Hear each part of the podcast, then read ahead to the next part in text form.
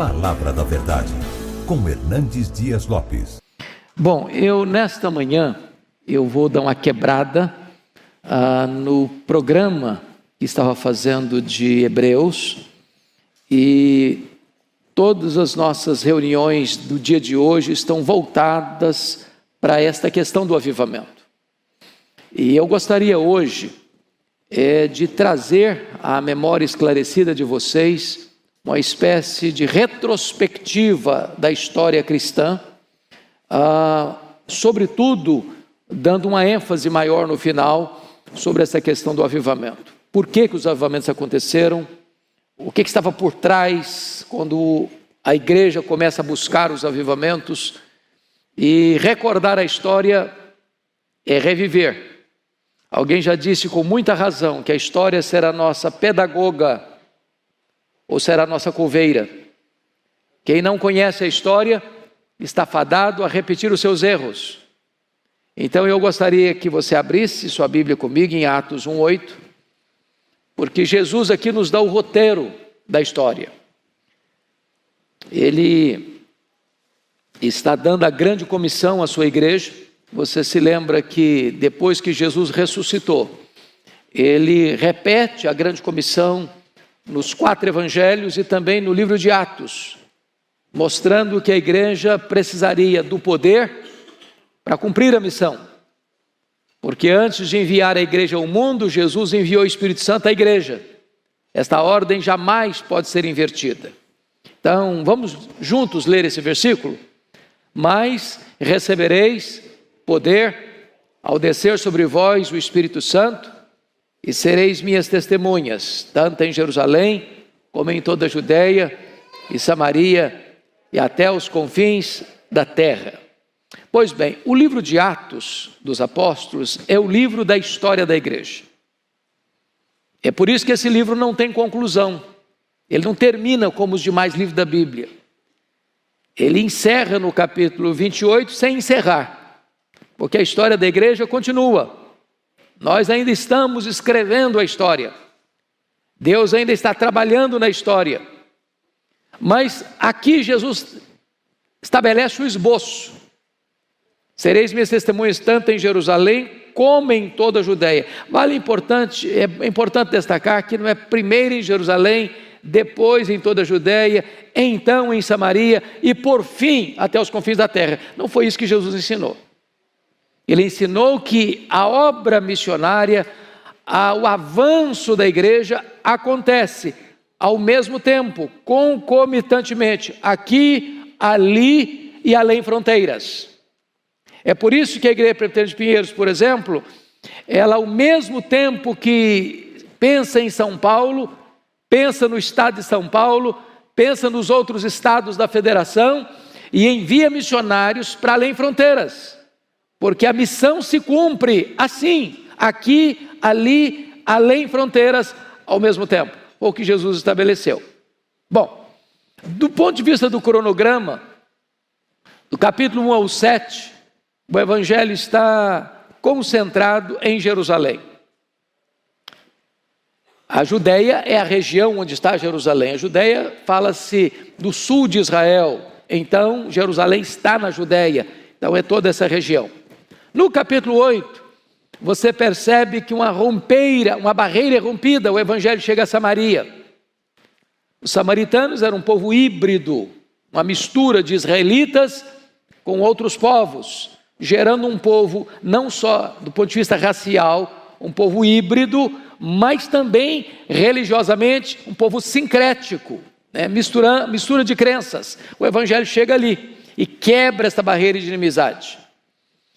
Aí você percebe que no capítulo 9, já a conversão de Saulo fora do território de Israel, no caminho de Damasco, a caminho da Síria. E você vai notar que no capítulo 10, um homem prosélito, que era um romano, mas convertido ao judaísmo, Cornélio, é convertido ao cristianismo. Aí você nota que no capítulo 11 o evangelho já chega na região de Antioquia da Síria, que era a terceira maior cidade do mundo. E a partir daí Barnabé vai atrás de Paulo, que estava em Tarso, o apanha e eles ensinam a multidão de discípulos em Antioquia da Síria. E desta maneira, aquela igreja vai se tornar a primeira igreja é, transcultural a realizar missões transculturais, porque é a partir dela que Paulo sai com Barnabé para a primeira viagem missionária, aliás, Barnabé e Paulo, né, é, para a primeira viagem missionária na província da Galácia. Depois, esta igreja ainda envia Paulo e agora Silas para a segunda viagem missionária, alcançando as províncias da Macedônia e da Caia. Paulo vai fazer a terceira viagem missionária ah, em Éfeso, três anos, a capital da Ásia Menor, de onde ele planta igrejas em toda a província. É, Esmirna, Pérgamo, Tiatira, Sardes, Filadélfia, Laodiceia, Colossos e Herápolis. E o livro de Atos termina com a prisão de Paulo em Jerusalém, com a acusação de Paulo em Cesareia, fica dois anos sendo acusado. E ele opta por ser julgado em Roma, então o livro trata da viagem que ele faz para Roma, o naufrágio que ele enfrenta, a sua estada na, ah, naquela região ali ah, onde ele desembarca, né?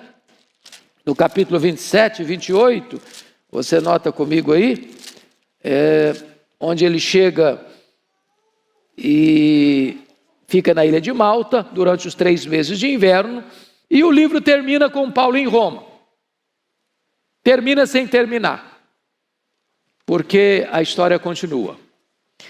E é a partir daqui que eu gostaria de dar para você alguns lances, porque eu confesso a vocês que, mesmo depois de pastor, ordenado, com alguns anos de ministério, eu não tinha na minha cabeça uma linha cronológica dos fatos que aconteceram, que são fatos de Deus, da história de Deus, que toda a história é a história de Deus. É Deus quem conduz a história. Deus está no trono. O Cordeiro venceu para abrir o livro e desatar os selos. Então é muito importante você entender o que Deus fez ao longo desses 20 séculos de cristianismo. O que, que aconteceu nesse período? Então eu gostaria de, de forma objetiva, traçar isso para vocês, para culminar na minha fala de hoje sobre os grandes avivamentos da história. Bom, quando Paulo encerra o livro de Atos, é, nós estamos aqui é, sob o governo de Nero. Você se lembra que nós temos alguns imperadores mencionados: o César Augusto, quando Jesus nasceu, depois você tem o Tibério César, quando Jesus morreu. Depois ele é sucedido por Calígula, que a Bíblia não menciona o nome dele. E Calígula é sucedido por Cláudio no ano 41 até o ano 54, e a Bíblia faz menção dele, porque foi o imperador que expulsou os judeus de Roma quando houve uma grande fome no mundo. Cláudio é sucedido por Nero no ano 54, que vai até 68, quando ele comete suicídio. Né? Depois vem o Tito Flávio, depois vem o imperador que vai é, construir o Coliseu Romano no ano 70, Vespasiano. Depois você tem no ano 81 o Domiciano, que é o imperador que manda João para a ilha de Pátimos, conhecido como segundo Nero. E a partir dele, a perseguição vem só recrudescendo, só aumentando, com Marco Aurélio, com Sétimo Severo, com Décio, com Diocleciano, e eu estou falando já no começo do século IV. Então preste bem atenção que se a perseguição começa oficialmente com o incêndio de Roma em 64, essa perseguição dura até o ano 313.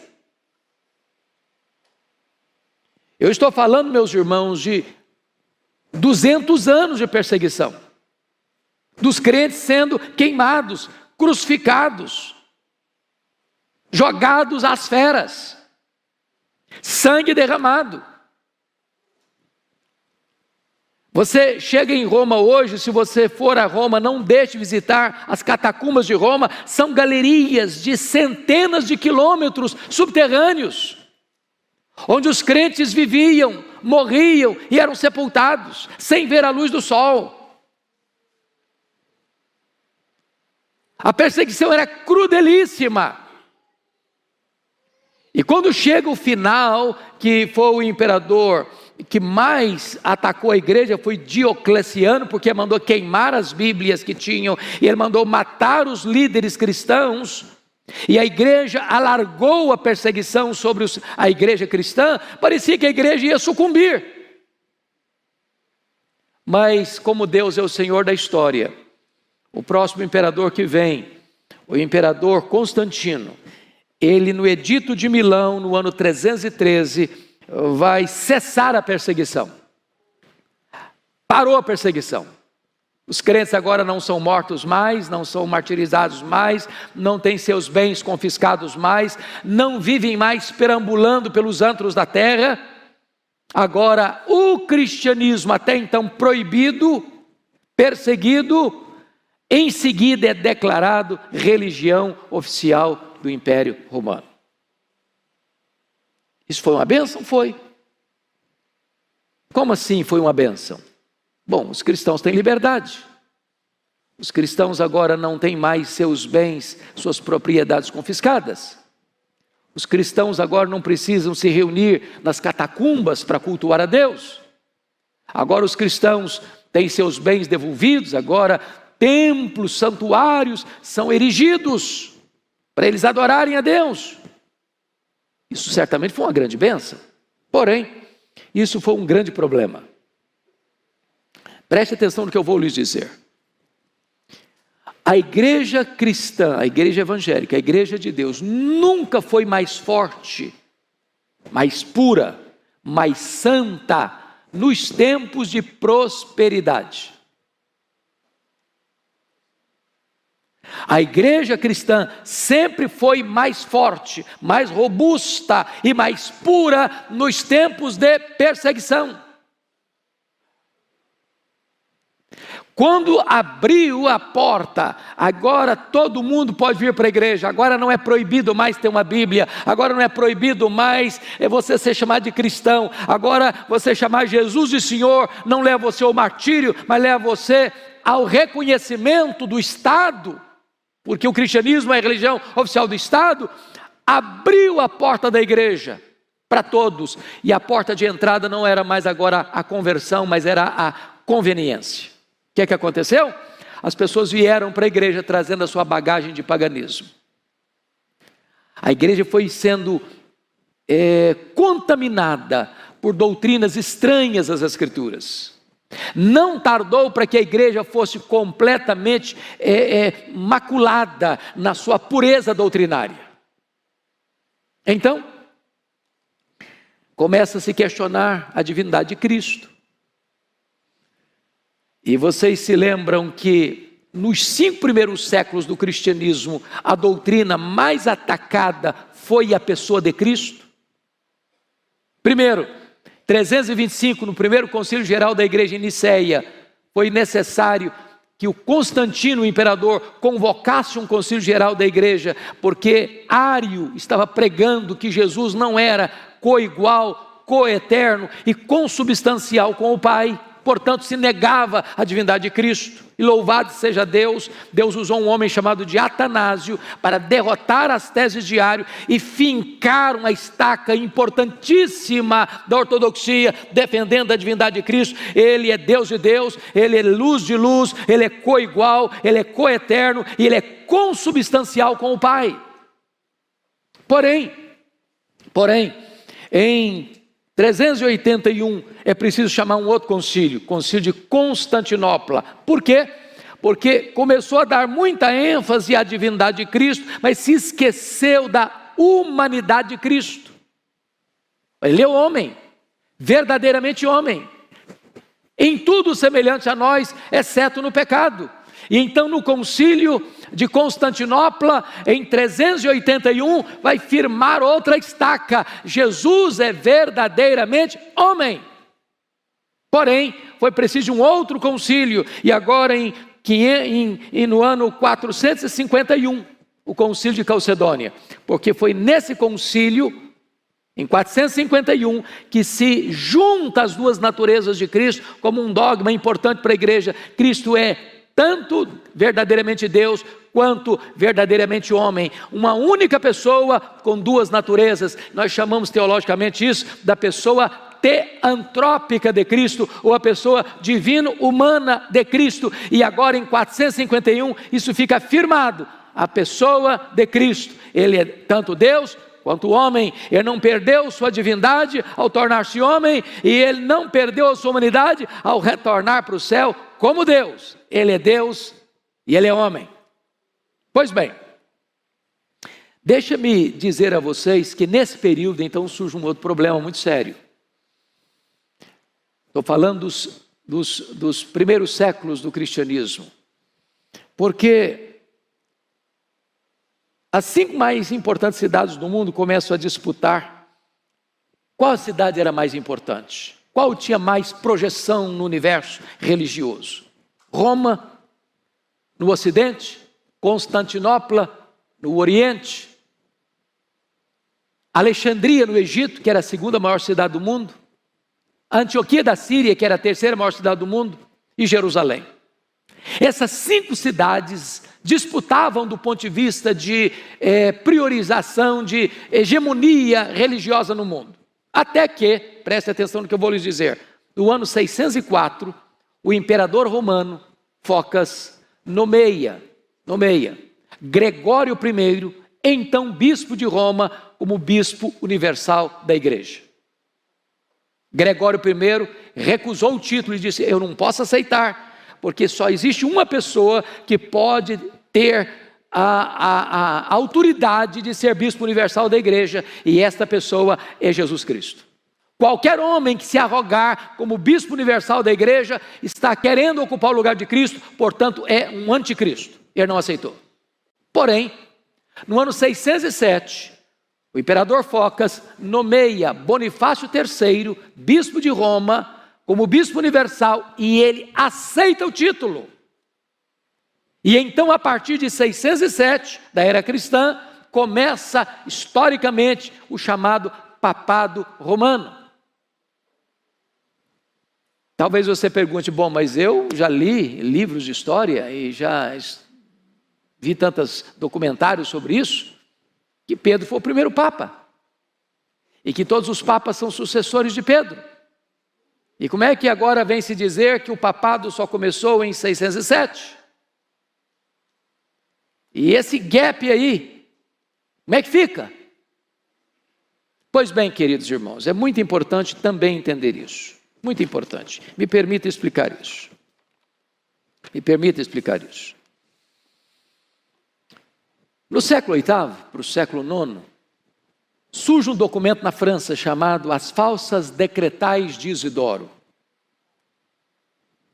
Esse documento foi forjado com um propósito: linkar o papado historicamente a Pedro e nominar todos os bispos de Roma como se fossem sucessores de Pedro, portanto, papas da igreja. Mas esse documento foi um embuste, um enredo que Rui Barbosa, e se vocês quiserem ler sobre isso, o livro Papa e o Concílio de Janos, cujo prefácio foi escrito por Rui Barbosa, o grande tribuno brasileiro, e curiosamente o prefácio do livro era 70% da obra, eu nunca vi nada igual. E Rui Barbosa desbanca essa ideia da infalibilidade papal e mostra que esse documento, as falsas decretais de Isidoro, que preencheu esse gap, preencheu esse hiato de Pedro a Bonifácio III no ano 607, foi o maior embuste literário da história. Porque, na verdade, a tese de que, que Pedro foi o bispo de Roma do ano 42 ao ano 67 não tem base nem bíblica nem histórica. Na verdade, Pedro nunca foi bispo de Roma. Nunca. Vou, deixa eu lhes dar uma, uma, uma, uma prova simples para isso. Quando Paulo escreve a sua carta aos Romanos, ele disse na carta que gostaria de estar em Roma para compartilhar com os irmãos a, a palavra de Deus. Ora, se Pedro, nesta época, fosse o bispo de Roma, e Paulo está querendo ir lá para pregar a palavra de Deus, ele está dizendo: esse Pedro aí é um Zé Ninguém, eu, eu, eu preciso ir para ensinar vocês. Esse aí não está com nada. Segundo exemplo, Paulo ah, saúda muita gente em, na sua carta aos Romanos, e a mais longa lista de saudações de Paulo é Romanos 16. Se Pedro fosse o bispo da igreja, seria uma total deselegância de Paulo não ter mencionado o líder da igreja, saudado o líder da igreja na sua carta. Terceiro exemplo, para mostrar que Pedro não, não foi bispo de Roma. Paulo escreve da sua primeira prisão em Roma, Efésios, Filipenses, Colossenses, Filemon. E ele saúda muita gente a partir dos irmãos que estão em Roma. Ele não menciona Pedro. Seria outra deselegância de Paulo.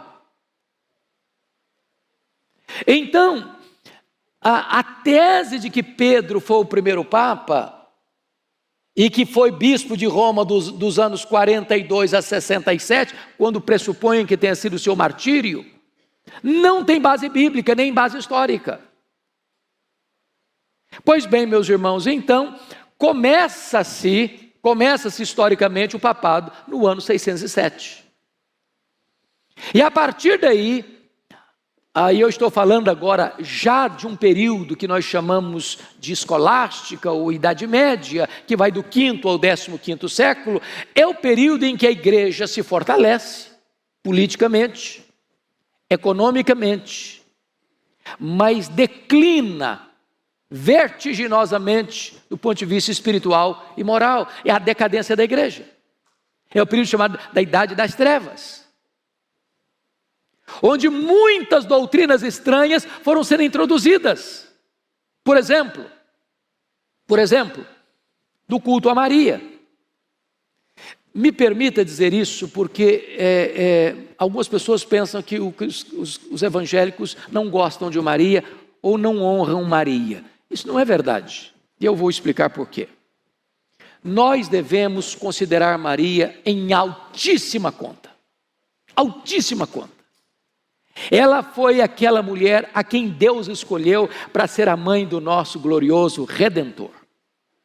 Ela era serva do Senhor, humilde, corajosa, mulher de Deus, que ainda jovem enfrenta os maiores desafios da época, aparecer grávida, já comprometida em casamento com José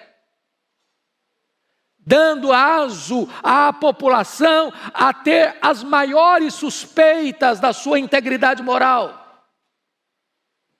E ela diz: Eis aqui a serva do Senhor, faça-se em mim conforme a sua vontade. Agora, pense comigo o seguinte: vou pegar a figura do pastor Arival aqui. Eu honraria o Orival se eu dissesse assim, meus irmãos, o Orival é um cara de Deus. Vamos fazer o seguinte, agora nós vamos orar. Ah, para que o Orival interceda diante de Deus por nós. Eu, eu faço oração para ele, ele vai ser meu mediador. Eu vou botá-lo num panteão de intercessores. Eu honraria você se eu fizesse isso? Não. Por que não? Porque está contra a crença dele. Maria era uma mulher que sabia que só Deus é Deus e que não pode existir qualquer culto ou veneração a um ser humano que não a Deus. Então, quando alguém diz que Maria é a mãe de Deus, que ela é mediadora, que ela é corredentora, que ela é a rainha do céu, eu estou indo na contramão do que Maria acreditava, defendia. Isso não é honra.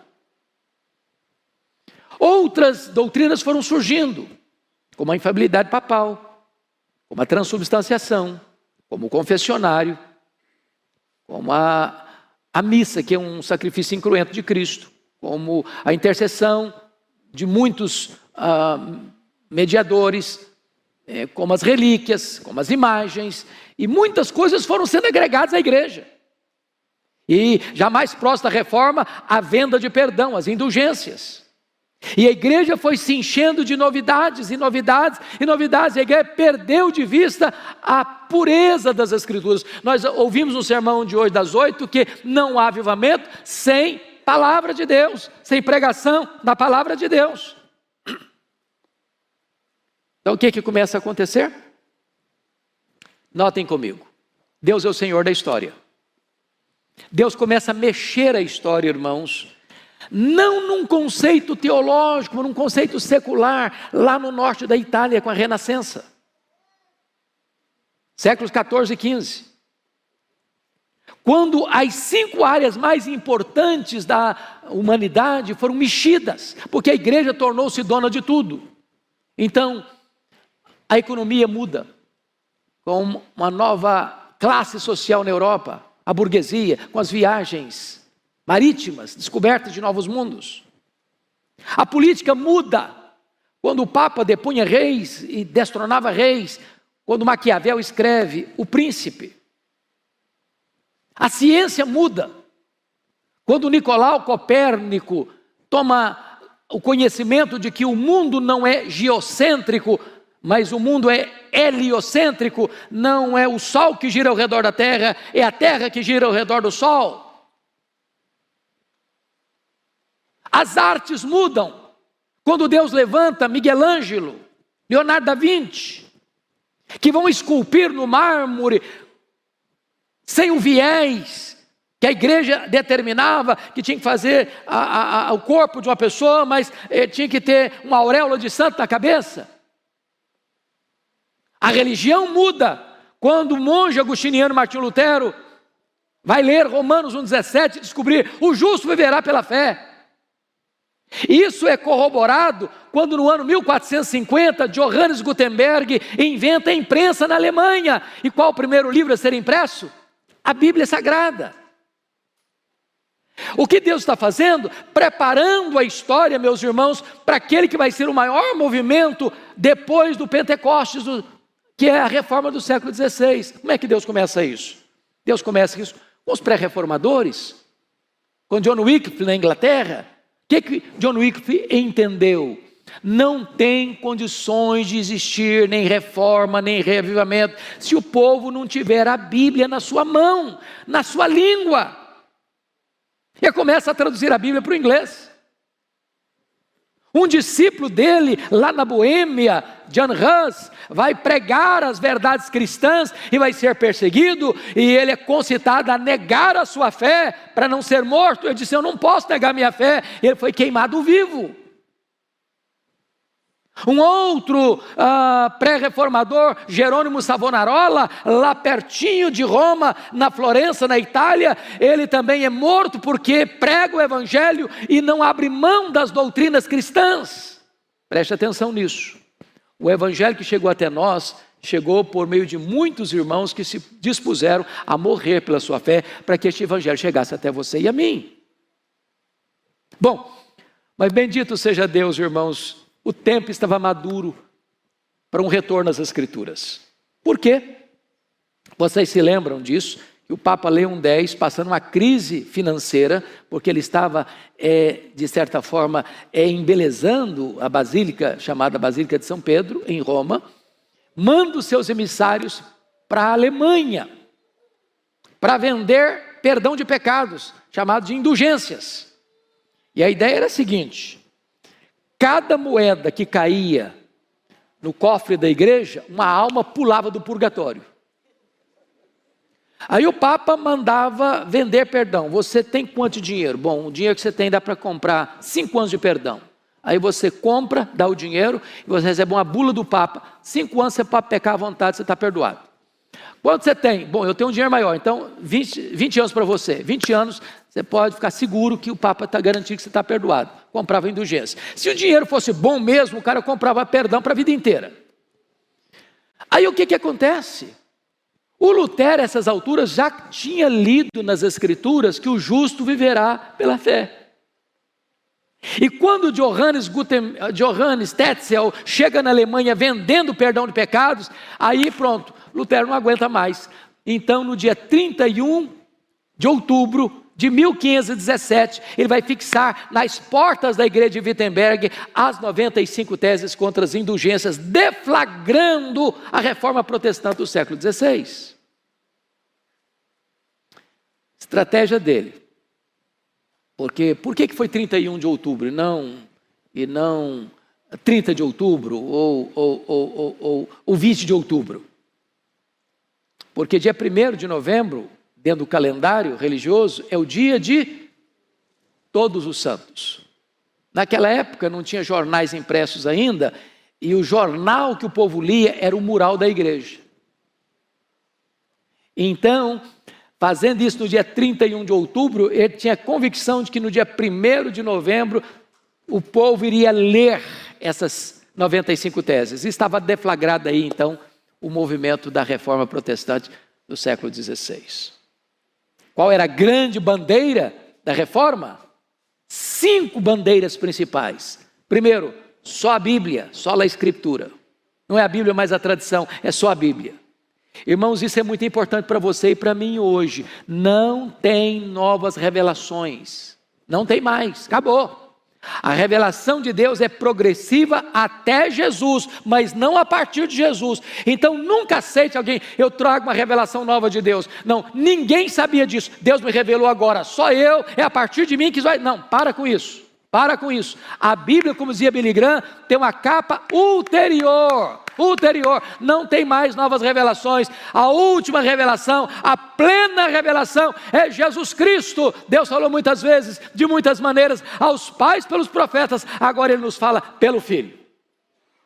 Segundo, só a graça, só a graça. Não é salvação pelas obras não é salvação pela fé, mas as obras. É salvação só pela graça. É a graça. Não é mérito nosso. Você não compra salvação, você não merece salvação, você recebe gratuitamente a salvação. A salvação é de graça. Terceiro pilar, só a fide, só a fé. Meus amados irmãos, que coisa maravilhosa isso. No momento em que você crê em Jesus, você tem a vida eterna.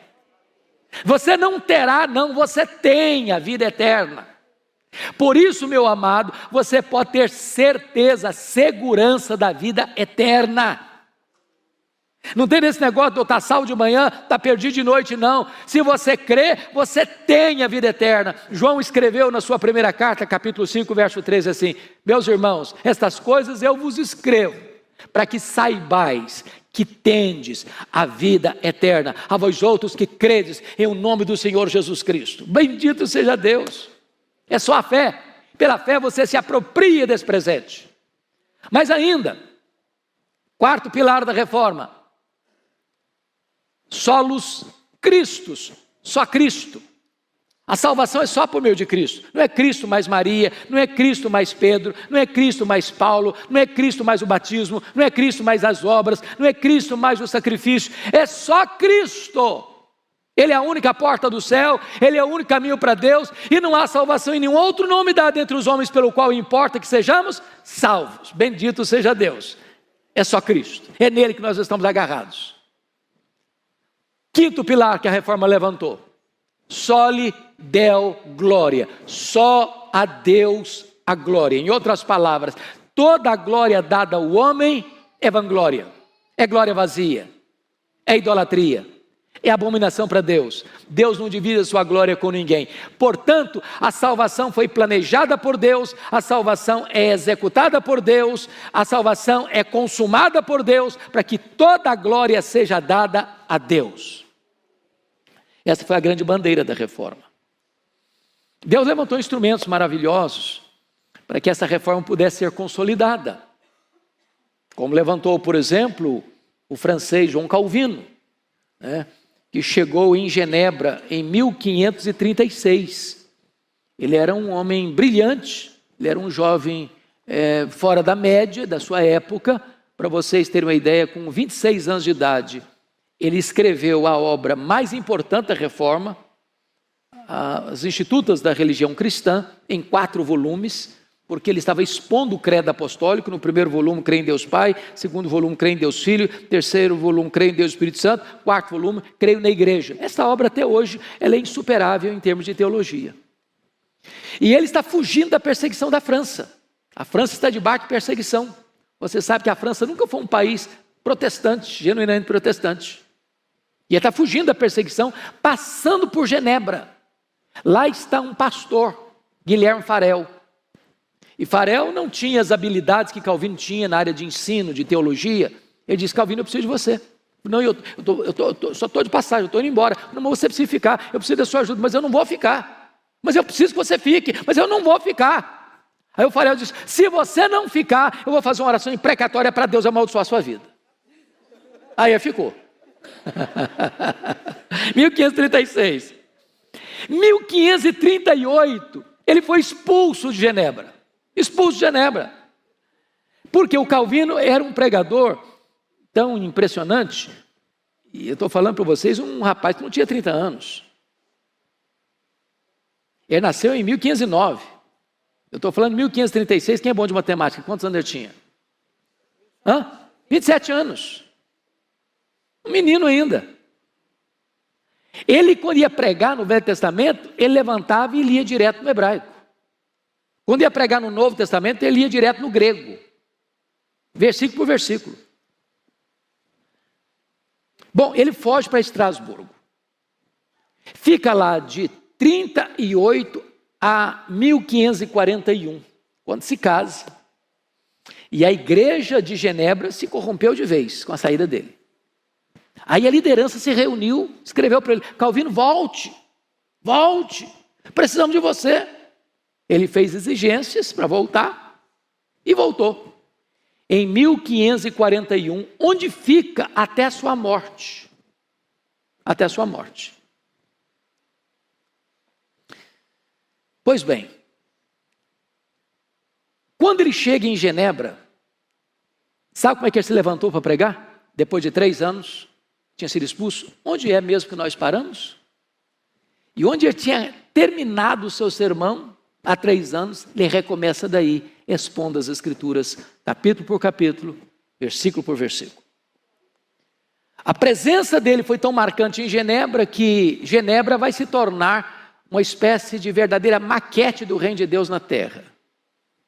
É lá que começa a academia, é de lá que começa o que nós chamamos hoje de a democracia que nós conhecemos. Ele foi o homem que foi influenciar os reis, os príncipes, a academia. Ele vai criar um seminário que nós chamamos de academia para enviar missionários para o mundo todo, inclusive para o Brasil. Vocês se lembram que Gagnon solicita e ele manda 14 missionários aqui para o Brasil que, que foram martirizados, martirizados, o último deles pelo padre Anchieta. Então, a igreja evangélica brasileira também enfrentou martírio. Enfrentou martírio. Pois bem, queridos irmãos, a partir daí a perseguição é cruel, porque surge então o chamado é, concílio de contra-reforma que vai de 1545 a 1563. E dentro do concílio ah, do Contra-Reforma, vem o concílio de Trento, né? Vem os jesuítas, vem o índex, vem a Inquisição. O que, é o índex? A igreja proibiu qualquer livro que não fosse dentro da perspectiva romana.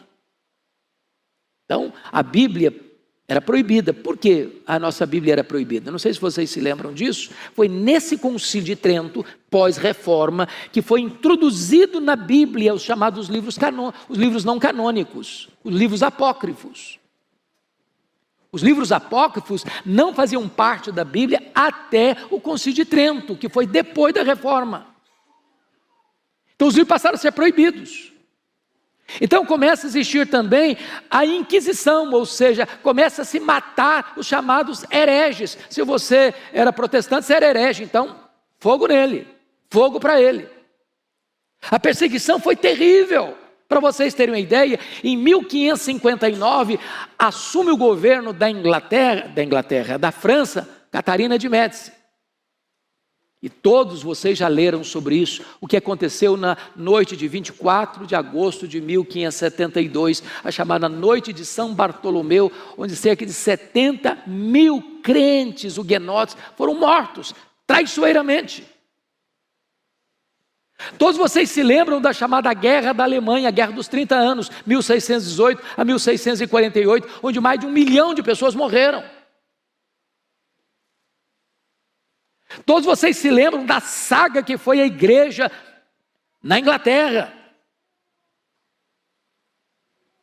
Quando em 1534 Henrique VIII rompe com o catolicismo e cria uma nova igreja na Inglaterra, sendo chefe de Estado e chefe da igreja.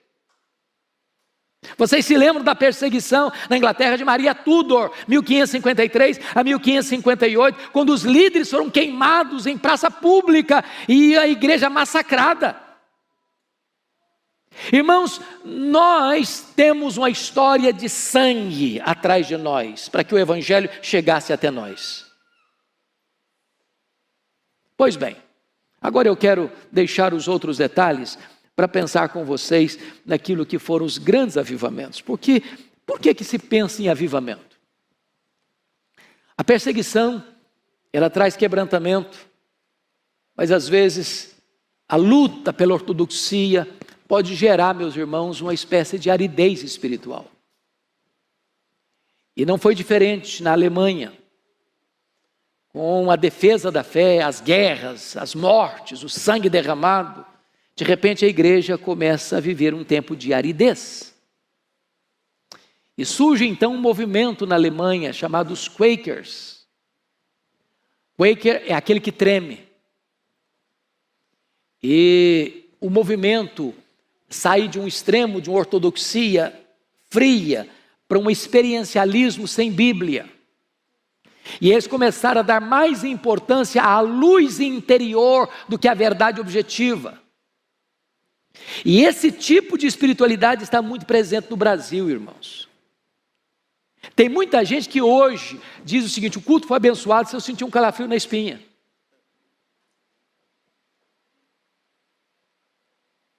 como se a nossa vida fosse uma vida apenas de emoção, sem a luz da razão. Nós não negamos a importância da emoção, não, não, não. Eu concordo com o Mark Lloyd Jones o seguinte: se você entende o Evangelho, se você entende a graça, se você entende a cruz, se você entende o que Cristo suportou por você, morrendo em seu lugar, em seu favor, para dar a você a vida eterna, e você não se emociona, você não entendeu a cruz. Agora, emoção é fruto do entendimento. Você compreende a verdade, você é tocado pela verdade e você se move para essa verdade. Você é razão, você é emoção, você é evolução. Porém, aquela espiritualidade Quaker começou a desenvolver o experiencialismo, o emocionalismo, e tanta gente hoje buscando a emoção, fora do conhecimento da palavra de Deus. As experiências, o misticismo, o sincretismo religioso entrou nesse veio aí e faz um estrago até hoje. Quando chega o século XVIII, irmãos, vale talvez destacar aqui um ponto importante. E vocês sabem que no século XVII surge o chamado racionalismo na França, com René Descartes. Qual era a máxima de René Descartes? Cogito, ergo sum. Penso, logo existo. A ideia é a seguinte: eu só aceito como verdade o que a minha mente pode alcançar. Se eu não compreendo, se a minha razão não aceita, não entende, eu não posso aceitar como verdade. Do ponto de vista filosófico, isso pode ser muito importante. Do ponto de vista teológico, não. Quando se aplica isso à teologia, é um desastre. E eu explico por quê. Explica para mim racionalmente como do nada, sem matéria pré-existente, Deus criou o universo. Você não consegue explicar. Explica para mim que Deus é um só, mas subsiste em três pessoas. Você não, você, você não consegue explicar isso racionalmente. Explica para mim como o povo no deserto está encurralado pelas montanhas e pelo exército inimigo atrás. E Deus manda o Moisés ferir as águas e o mar se abre. Agora veja você, que quando ele se abre, não só se abre não, porque se você abrisse o mar, só abrir, eles iam ficar atolados ali dentro. Tem lama, tem barro mole, tem carruagem para passar, tem criança para passar, tem velho para passar, tem boi para passar. Deus não só abriu o mar, Deus enxugou a terra. Acabou de passar, o mar fechou. Explica isso racionalmente. Explica racionalmente como a água brota da rocha. Explica racionalmente como tem maná caindo do céu todo dia. Explica racionalmente que se você pegar a porção para dois dias, ele apodrece. Explica racionalmente para mim como um morto ressuscita, como um cego enxerga, como um surdo vê, ouve, como um paralítico anda. Explica racionalmente para mim. Como Jesus pega a água e as moléculas da água se transformam em moléculas de vinho. Explica esse racionamento para mim. Ou seja, quando o racionalismo entrou dentro da teologia, começa o movimento ah, de uma mudança de visão da leitura da Bíblia, do, da leitura eh, que nós fazemos, gramático-histórica, para leitura crítico-literária. Aí vieram os camaradas que acharam que eram suprassumos da inteligência. Não, a Bíblia é, precisa ser lida com outros olhos, uma crítica ah, do nossa razão. Então, eu não posso aceitar isso aqui. Isso é milagre? Não, mas eu não explico milagre, então eu não aceito milagre. Não, os milagres não aconteceram, não. O que aconteceu, na verdade, é que os discípulos entenderam o que Jesus fez, mas na verdade não fez. Não, isso aqui é mito, precisa, ah, você tem que demitologizar o Novo Testamento. Rodolfo Búltimo começou com esse negócio.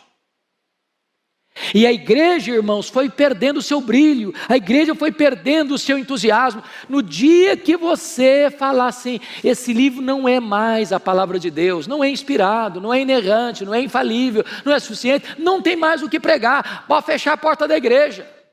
No dia que a igreja assina, subscreve o liberalismo, nesse mesmo dia ela já assina o seu atestado de óbito, morre, morre. O que estava acontecendo? O que estava acontecendo? Os grandes seminários, que formaram teólogos, pastores, missionários, foram tomados de assalto pelos liberais. Em vez de produzir vida, produz morte. A igreja da Inglaterra estava falida. Falida. Os pregadores pregavam sermões mortos para auditórios vazios e sonolentos e desciam do púlpito para se embriagar nas mesas de jogo. Ninguém acreditava que a igreja da Inglaterra pudesse se reconstituir, se levantar das cinzas. O que, é que aconteceu? Deus levantou um grupo de estudantes, preste atenção nisso. Um grupo de estudantes da Universidade de Oxford para orar por avivamento. Estava João Wesley, George Whitfield, Carlos Wesley e outros jovens lá.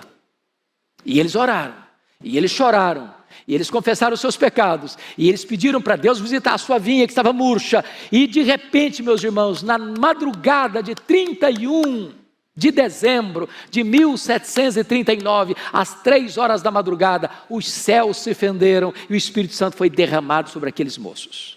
Eles se levantaram começaram a pregar a palavra. As igrejas se encheram, as praças, as pessoas se juntavam para ouvir avidamente a palavra de Deus, e esse avivamento varreu a Inglaterra e levantou a igreja, e salvou a nação do banho de sangue da Revolução Francesa.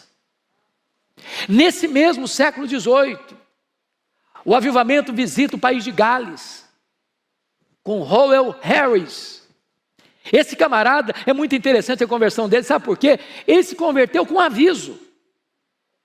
Hoje, gente, aviso é um negócio complicado, né, pastor? Se você bota antes do sermão, fica ruim. Se você bota depois do sermão, fica pior ainda. Se você bota no começo do culto, nem todo mundo chegou. Se você bota depois do culto, parece que encerrou o culto com, com, com, com, com propaganda. E é uma complicação esse negócio de aviso. É complicado. Mas o camarada se converteu com aviso. O pastor se levantou para avisar a Santa Ceia do domingo seguinte. Para meus irmãos, domingo que vem vai ter Santa Ceia. Então, venham para a ceia. Sabe por quê? Quem não está preparado para participar da ceia não está preparado para viver. E quem não está preparado para viver não está preparado para morrer. Então venham para a ceia. E o cara pensa, já quer, quer saber que eu não estou preparado nem para viver nem para morrer? E se entregou a Cristo, no aviso. Só que ele era um camarada tímido demais. Mas a unção de Deus estava sobre ele. Sabe o que ele fazia? Ele não sabia pregar, não tinha, ele não tinha dom para pregar. Ele, ele, ele tinha tanta unção de Deus na vida dele que ele pegava livros evangélicos e ia visitar as pessoas, os enfermos, e ao ler o livro ali, lendo, lendo, lendo, o Espírito Santo descia com poder e as pessoas eram convertidas. Um dia esse cidadão está lendo a Bíblia dele no alto de uma torre, de uma igreja, sozinho lá, e o Espírito Santo veio com grande poder sobre ele, e ele começou a pregar e se tornou o maior pregador do país de Gales, do século XVIII. Quando chega o século XIX, a igreja está árida de novo. Na América, nos Estados Unidos, a igreja está árida. Árida. Deus começa a despertar um homem que não era nem pastor, era um comerciante. E ele escreveu um folhetinho, ele era uma espécie de missionário urbano. Ele escreveu um livretinho, um folhetinho, e espalhou perto de Nova York, do hotel que ele estava hospedado, convidando homens para vir orar por avivamento. Irmãos amados, em poucas semanas tinham 10 mil homens de negócio orando em Nova York por avivamento. O avivamento chegou. Bendito seja Deus. Varreu a América. Fruto desse avivamento é que o jovem missionário Ashbel Green Simonton, que estudou em Princeton e que ouviu um sermão do seu professor Charles Rod sobre missões, ele disse: Meu Deus, eu quero ser missionário e eu vou para o Brasil. Na época, o Brasil era um país de doenças endêmicas, o cara morria, morria muito cedo, febre amarela, tuberculose, etc, etc, etc. Alguém, esse cara, você é louco, ir para um país longe, você não sabe falar a língua, tem muitas doenças endêmicas, o povo morre cedo lá, sua mãe já está velha, você está maluco ir para lá, não é seguro para você estar lá? E ele respondeu: o lugar mais seguro para um homem estar é no centro da vontade de Deus. E ele chegou aqui com 26 anos, morreu, é bem verdade, oito anos depois, mas deixou plantada a Igreja Presbiteriana do Brasil, e por isso você e eu estamos aqui nesta manhã. Nesse mesmo século XIX, meus irmãos, lá na Escócia, há um clamor por avivamento. E há um pregador que Deus usou de uma maneira extraordinária, Robert McCain. Esse cara morreu com 29 anos. Ele era um homem tão santo. E eu fico imaginando, meu Deus, nós estamos tão longe do avivamento. Porque diz os, os seus biógrafos que quando o Mackenzie se levantava no púlpito para ler a Bíblia, para pregar, nos bancos as pessoas começavam a chorar, só de olharem para ele. Mas como Deus é soberano, o avivamento não começa com ele. Começa com um outro pastor, numa viagem que ele foi fazer, que ficou no lugar dele, o Barnes, não era conhecido como ele. Então o avivamento chega na época em que esse jovem pastor, sucessor do McCain, estava pregando. E quem faz é Deus, sabe, irmãos? Às vezes não vai usar o teólogo conhecido, vai usar um menino, vai usar um estudante, vai usar um adolescente, ele vai usar gente que ele quer usar. Certa feita, alguém foi lá visitar a igreja do McCain, depois que tinha falecido. E aí o turista chegou querendo saber qual era o segredo do ministério do McCain. Aí o zelador falou: o senhor quer saber mesmo? Então vem cá. Pegou o camarada, levou lá no gabinete, onde ele estudava. Mas você quer saber o segredo dele? Então coloque-se de joelhos. Mas você quer mesmo saber o segredo dele? Então comece a chorar e comece a orar. Comece a orar, comece a chorar. Aí pegou o turista e levou para o púlpito da igreja. Você quer saber mesmo qual é o segredo do McCain? Então comece a orar e comece a chorar, comece a orar, comece a chorar. Você vai começar a entender qual foi o segredo de Roberto McCain.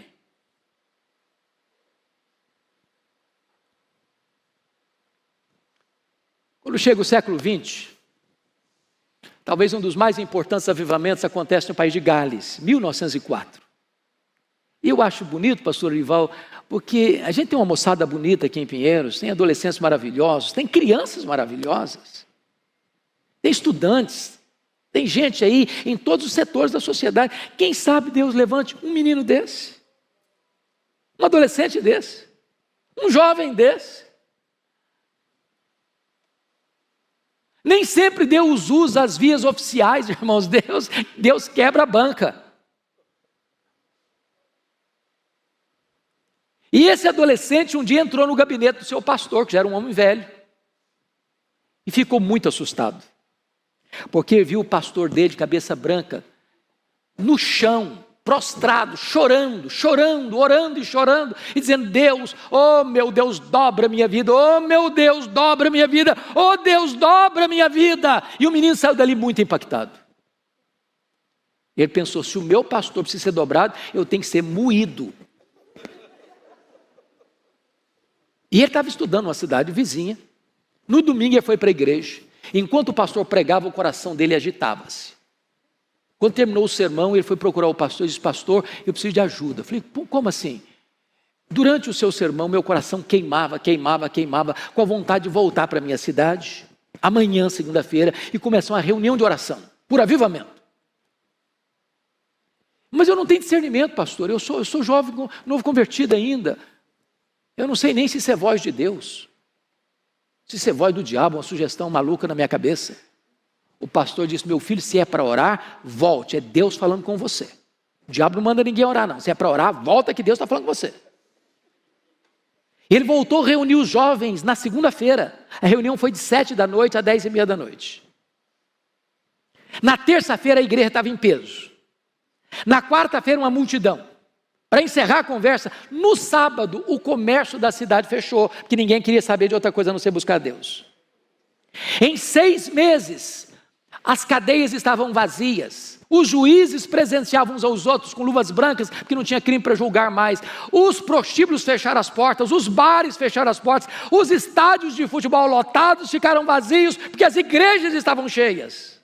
Em seis meses, mais de 100 mil pessoas convertidas. Esse avivamento varreu o país de Gales, entrou nas universidades americanas, foi lá para Xangai, na China, com Jonathan Gofor, e atingiu até a cidade, o país da, da Coreia, de onde vai começar o avivamento em 1907 na Coreia. Eu tive a benção de visitar a missão Quassisabanto, onde na África do Sul acontece um grande avivamento em 1966, entre os Zulus. E eu vi lá um templo construído para 15 mil pessoas numa fazenda e três cultos por dia. Cegos viram, paralíticos andaram. E eu pessoalmente escutei o testemunho da regente do coral, que ficou 17 horas no caixão e Jesus a ressuscitou. Pessoalmente ouvi esse testemunho. Mas o que mais me impressionou lá não foram os milagres, foi santidade. Eu nunca vi um clima tão, tão lindo, tão leve, tão doce, tão sublime de santidade como eu vi naquele lugar. Nunca vi. Vocês sabem que criança é criança em qualquer lugar do mundo. Eu nunca vi aquela cena em lugar nenhum mais. Eu vi, num, estendi um pano aqui na frente do púlpito, não era nem um tapete, era um pano e mais de 100 crianças no culto, com o rostinho no chão, rostinho no chão, clamando a Deus, orando a Deus. Eu nunca tinha visto aquilo na vida e nunca mais vi em outro lugar. Presença de Deus. Talvez alguns não consideram o avivamento, eu considero e até coloquei isso num dos meus livros, o que Ronaldo Lidório experimentou entre os concombas. Não tem explicação a não ser um avivamento. A ponto de ele afirmar que não ficou um dia sequer sem que pelo menos uma pessoa fosse convertida. Os feiticeiros são correndo lá do campo, chorando, confessando seus pecados, com pressa para acertar a vida com Deus. Oh, irmãos, nós cremos que o avivamento é promessa de Deus é necessidade da igreja. e pode ser recebido quando a igreja busca Deus. A Igreja Presbiteriana de Pinheiros, depois de uma semana de conferências sobre discipulado, tem a compreensão de que os desafios são tantos que nós não podemos cumpri-los a não ser que Deus nos visite com o poder do seu Espírito. Na mensagem que o pastor Olival pregou de manhã, que Deus nos transforme de glória em glória na imagem de Jesus Cristo, nosso glorioso Redentor. Que nós sejamos revestidos com o poder do Espírito Santo. Que nós sejamos batizados com esse batismo de fogo. Algumas pessoas ficam assim um pouco uh, com, com uh, medo, preocupadas, pois o nosso missionário pioneiro Ashbel Green Simonton, no seu diário, está escrito, publicado pela editora presbiteriana, Cultura Cristã. Num dado momento, ele diz: Oh meu Deus, batiza-me com batismo de fogo. Não é batismo de juízo, não. O fogo ilumina, o fogo aquece, o fogo purifica, o fogo alastra. Deus é o Deus que se manifesta no fogo. A coluna de fogo de dia. Lá na sarça, Deus se manifestou com fogo. Quando o templo foi é, dedicado, ali a presença de Deus se manifestou com fogo. Quando Elias clama pela manifestação de Deus lá no Carmelo, Deus mandou fogo. Quando o Espírito Santo foi derramado sobre a igreja, ele veio em línguas como de fogo. E o Senhor Jesus vem batizando com fogo. Eu e você não queremos fogo estranho, eu e você não queremos fogo fátuo, eu e você não queremos fogo fabricado na terra, mas nós queremos o fogo que vem de Deus, que vem do Espírito de Deus. Ansiamos por isso. Irmãos, nós não queremos ir um centímetro além do que a Bíblia nos ensina, mas nós não queremos ficar nem um centímetro aquém do que a Bíblia nos exige.